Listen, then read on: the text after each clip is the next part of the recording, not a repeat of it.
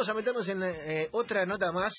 Queríamos entrevistarlo porque para nosotros era, era un héroe en su momento. ¿eh? Estamos en su mismo rango de edad, los treinta y pocos, con lo cual era, viste, una referencia. Estoy hablando de Brian Caruso, actor, mítico personaje de Cebollitas. Brian, bienvenido a Enganche, ¿cómo estás? ¿Cómo andan chicos? ¿Todo bien? Bien, hermano, vos sabés que para nosotros eras eh, como Messi hoy. Sí, sí, mucha gente lo dice, mucha gente lo dice, pero bueno, pues no me lo creo porque si no, viste, termino en España jugando. bien ahí, bien ahí. Es claro, recordamos a la gente, eh, Brian era eh, en Cebollitas Gamusa, eh, el, para mí el, el personaje de la serie, eh, más allá de que entró después, era el personaje de la serie. ¿En qué andas, Brian? Eh, ¿En qué, ¿Cómo llevas la cuarentena? La verdad que, que bastante bien, bastante bien en lo que se puede, obviamente después de tres meses casi de encierro, eh, bien, pero bueno, yo tengo la posibilidad de poder salir a la calle a, trabajar, eh, hago cosas por mi cuenta eh, y eso no me influye tanto de estar como hay gente que está encerrada literalmente en la casa, pero bien, la vengo llevando bien, bien. A ver, extraño, extraño como, como, como es este programa, fútbol, extraño amigos, extraño de todo un poco. La verdad que eso es lo que, lo que más me, me, me molesta un poco de la cuarentena, pero bueno, ya, ya, vendrán tiempos mejores para abrazar, tomar algo y, y jugar a la pelota. Eh, Vos sabés que, eh, Brian, claro, estamos en una época de cuarentena en la que no hay contenido, ¿por qué? Porque eh, no hay deporte, noticias, es todo coronavirus y ya eh, después de 100 días, obviamente que también perdió un poco el impacto y está mucho la moda del revival, eh, viste, de la efeméride, del ir para atrás. Y yo creo que te habrás dado cuenta eh, que, que de ese lugar al programa en el que estuviste se lo empieza a recordar eh, un montón más por ahí que en otro momento en el cual la realidad te lleva puesto. No, no, tal cual, tal cual, vos lo decís muy bien. El revival este es como algo, algo que siempre en estos momentos en los que la gente está más tranquilo o, está más en la casa y no está tan en la calle y llevar el ritmo cotidiano que, que, que es acá, por ejemplo, Buenos Aires, microcentro, que es laburo, laburo, laburo, llegás a la casa muerto, haces gimnasio o salís acá y llegás re hecho mierda. Acá es como te dedicas el tiempo a ver algo. Y, en base a eso, que, que se empezaron a dar mucho los, los likes en Instagram, es como que se empezó un poco más la movida del quedate en tu casa, que está todo bien, entonces la gente empezó a ver de vuelta cebollitas, y más te digo, me incluyo, ¿por qué? Porque se lo comentaba a, mi viejo, a mi novia, es como que vos te pones a pensar, yo que grababa, y a veces me costaba mucho a las 5 de la tarde ponerme a ver el programa, ponerme a ver lo que yo hice. Si bien mis viejos me grababan todo, yo te digo la verdad, yo habría visto un 20% de lo que eran los 483 capítulos, no habría visto nada. Y hoy en, en día lo veo y empezó el furor tanto, como te digo, a partir de los lives, que la gente se empezó a enganchar más. Eh, y te das cuenta en la cantidad de seguidores que uno empieza como a tener, a los saludos que yo grabo para la gente, para para que para, para la hija que lo ve, que el padre lo veía y ahora la hija es fanática y te empezás a dar cuenta de eso. Y yo lo empecé a ver y digo, loco, la verdad que posta que era un gran programa Cebollitas. Era de los pocos que siguieron de fútbol, por lo menos en, en, en Latinoamérica o en Argentina. Yo creo que también fue eso y la historia que llevaba y, y el nivel de actores que tenía. La verdad que, que, que cuando te lo pones a ver desde este lado decís, loco, la verdad qué buen programa era Cebollitas. Y empezó todo esto de volver a ver cosas viejas. Eh, Brian, claro, vos no dejabas de ser un nene, eh, actor, pero un nene. Eh, pasaron muchos años. ¿Cómo te fuiste llevando con eso de ser gamusa? Obviamente, dentro de la pantalla, nada, lo hiciste, pero fuera de la pantalla eso queda, la gente en la calle, pasan los años, vas creciendo. Obviamente, pasás de ser un nene a ser eh, un chabón, con lo cual eh, en eso hay un montón de, cuestiones. ¿Cómo te llevaste con el personaje? ¿En algún momento, eh, no sé, te enemistaste y basta, quiero dejar de ser gamusa? ¿O siempre bien, siempre arriba?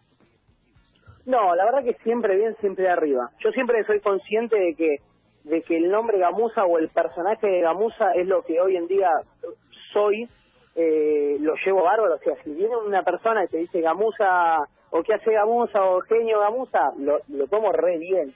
Lo que a veces no me gusta es cuando, eh, no sé, si quieren hacerlo chistoso con el nombre entre un grupito. Me ha pasado pocas veces que hagan esto así pero pero lo llevé bárbaro. La verdad es que durante los años, después de, de Cebollitas y Muñeca Graba, como que durante cuatro años tuve el mismo nombre. Al día de hoy la gente te sigue reconociendo por Gamusa.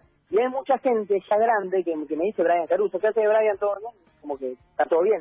pero pero no, no, yo lo llevé bien. Hay mucha gente que sí se cansa un poco del apodo y no pueden salir un poco de ese de ese personaje, pero yo lo llevo como una parte de mí porque es lo que, lo que en su momento me hizo muy feliz. Eh, yo quiero irme ahora sí a, declaraciones y a, títulos que en las redes sociales pueden ser eh, tremendos. ¿De qué cuadro era Gamusa en la vida real y en la serie? El Gamusa en la serie era de Boca y en la vida real es de Boca también, así que nunca nunca me sacaron el personaje. Pero sí, había muchos chicos, por eso te digo, volviendo al revival de ver el programa, que por ejemplo, el Bocha era de Independiente y el Bocha era de Boca, eh, Fede era de San Lorenzo y Fede era de Vélez. No. Eh, Coqui, Coqui creo que era de, de Racing y es de River. Eh, el Colorado Vico hacía que era de, de Boca, el Colo, y era de River. O sea, es como que eran todos diferentes. Yo, gracias a Dios, fui el único que estaba era de Boca. De hecho, en el programa me llevaron a jugar con, con la, a entrenar con la primera de Boca. Y contame ese entrenamiento con la primera de Boca, ya. La verdad que fue muy divertido, muy divertido porque eh, caímos, caí yo a entrenar porque era como un sueño que tenía, porque era todo como un sueño. Y me acuerdo que, que la primera escena la grabo con, el bambino Velda y claro, se cagaban de risa porque el bambino no sabe actuar, pero, pero me daba indicaciones y me acuerdo que empiezan a poner a la par, y no sé si te acordás el equipo de Boca del 97 cuando estaba el negro Chamí, Claro, lo tuvimos acá en el programa hace un mes y medio, dos, te digo, a, Alfonso. Bueno, lo pusieron a Alfonso a, entrenar conmigo, imagínate cómo lo de Boca se la recagaron de la risa, imagínate entrenándome a mí, haciéndome elongación en negro chamí. claro, el, eh, el camerunés te, agarraba y te, elongaba, digamos, te, dio un par de tips. Claro, claro, te, hacía elongar, te hacía correr, me ponían a correr a la par. La verdad que fue un entrenamiento en Casa Amarilla que, que no voy a olvidar porque me, me recontra recagué de la risa encima no tenía la camiseta de boca sino que me habían dado una camiseta que quedaba gigante. No no era, era una vergüenza el pibe pero sabes cómo me reí día en casa amarilla eh, claro aparte digo no dejaba de ser más allá de la actuación de todo lo que pasaba en la calle no dejaba de ser un nene yendo al entrenamiento del club de sus amores digo eso más allá de, toda la historieta de la serie no cambiaba. No no tal cual tal cual y encima nosotros teníamos que, que Diego estaba estaba ahí de, volver a Boca y, era como estaba estaba ahí. Nosotros empezamos con Diego que estaba ahí y vuelve a Boca y después íbamos al palco íbamos a, a todos lados. Hicimos entrenamientos con Diego la verdad que que por eso te digo para ser un pibe fanático de Boca igual como te digo eh, cualquier persona que, que sea de otro club estar al lado de Diego Maradona un referente es como que vos agarrás y decís, puedo ser de Racing, de River, pero estar al lado del Diego es estar al lado del Diego. Es como un equipo aparte, como, como un club aparte. Claro, es verdad, porque aparte, encima Diego, eh, por una cuestión familiar, tenía ahí una... la otra vez lo hablábamos con Dieguito Mesaglio, eh, también de esa generación de, eh, de actores y, de Telefe y demás. Y claro, como Diego tenía a Dalma ahí dando vuelta, estaba, viste, pendiente del tema, me imagino lo que habrá sido verlo a Diego Aparte en pleno 90 de Diego, era un momentazo, Brian. Un momentazo, sí, no, no, no. No, Diego, Diego estaba, estaba, la madre, la, eh, Claudia estaba más presente porque estaba todos los días en el estudio, pero Diego en la vez que te podía llegar a escapar, Diego te iba a las funciones de teatro, Diego te iba a las giras, Diego te iba a una grabación. Eh, Diego, si podía, estaba muy presente por, por la serie. Y yo, la verdad que yo sentí un cariño muy grande porque de hecho tengo fotos que son inéditas, que no las tiene nadie, que las voy a digitalizar, las voy a empezar a subir, donde lo tengo a Diego abrazado, que si vos ves la foto decís, este pibe es el hijo, porque me tiene abrazado, como, porque yo era muy chico, es como decís, era un chico de 8 años, que empecé a crecer, tuve 9, pero no dejé de ser un chico diferenciándome de los otros. Entonces Diego me agarraba y era como el hijo. Me agarraba, me alzaba, no, no me largaba la verdad que fueron fueron momentos muy lindos, muy lindos con el Diego. Qué lindo, qué lindo. Te subí esa foto, Brian, por favor, subíla que eh, acá acá nos llega una, mira, de, eh, de ustedes con el Diego, pero debes tener mil, subila porque hoy en redes ese contenido, eh, esa vuelta, ese revival, explota por el aire. Eh, Brian, yo te quiero preguntar, así futbolísticamente, obviamente me dijiste que tenías el fútbol, sos futbolero, futbolísticamente, ¿qué jugador era Gamusa? Compáramelo con uno de hoy. Y eh, es difícil compararlo, es difícil comparar a Musita porque Musita empezó buscándose su propio lugar empezó teniendo la camiseta 14, o sea, un suplente, y terminó teniendo la 9, la de, la de Martín, la de Martín goleador. Y Gamusita estaba ahí, estaba ahí, no, te digo que era un 9, estaba un poquito más tirado para atrás, ponerle un Guillermo, pero con poca distribución, ¿viste? Estaba ahí esperando, la tocaba, daba el pase y metía. Era un Tevez, un agüero, lo veo, como más... exactamente, era, era, era un Carlitos, un Carlitos. No te digo que estaba, porque Carlitos se tira medio para la mitad, pero era un, un, delantero un poquito más tirado para atrás que recibía y pegaba.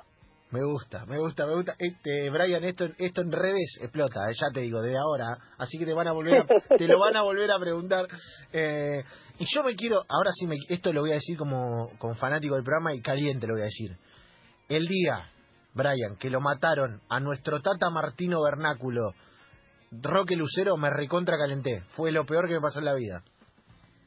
La, verdad que sí, sí, sí, nos pegó a todos como como cuando Angelito se va del club, creo que fue creo que fueron las dos las dos pérdidas de personajes que por lo menos yo más lamenté.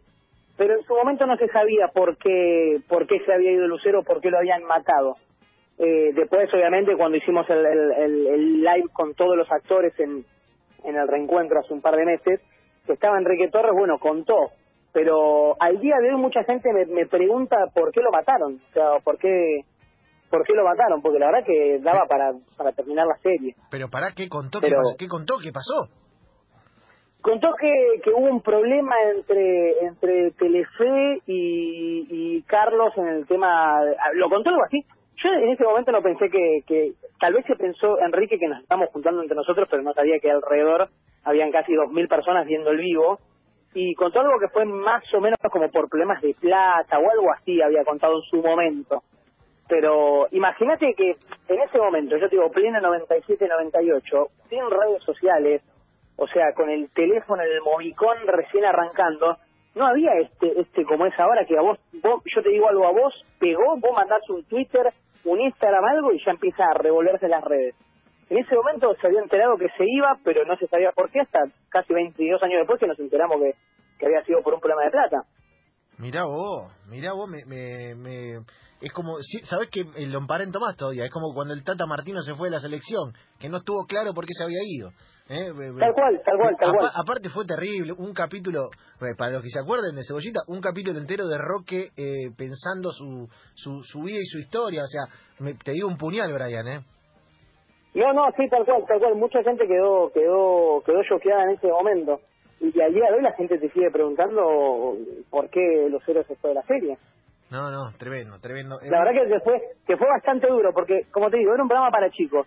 Y vos podías llegar a tener entre 5 y 15 años para mirarlo, pues ya 16 años, 17.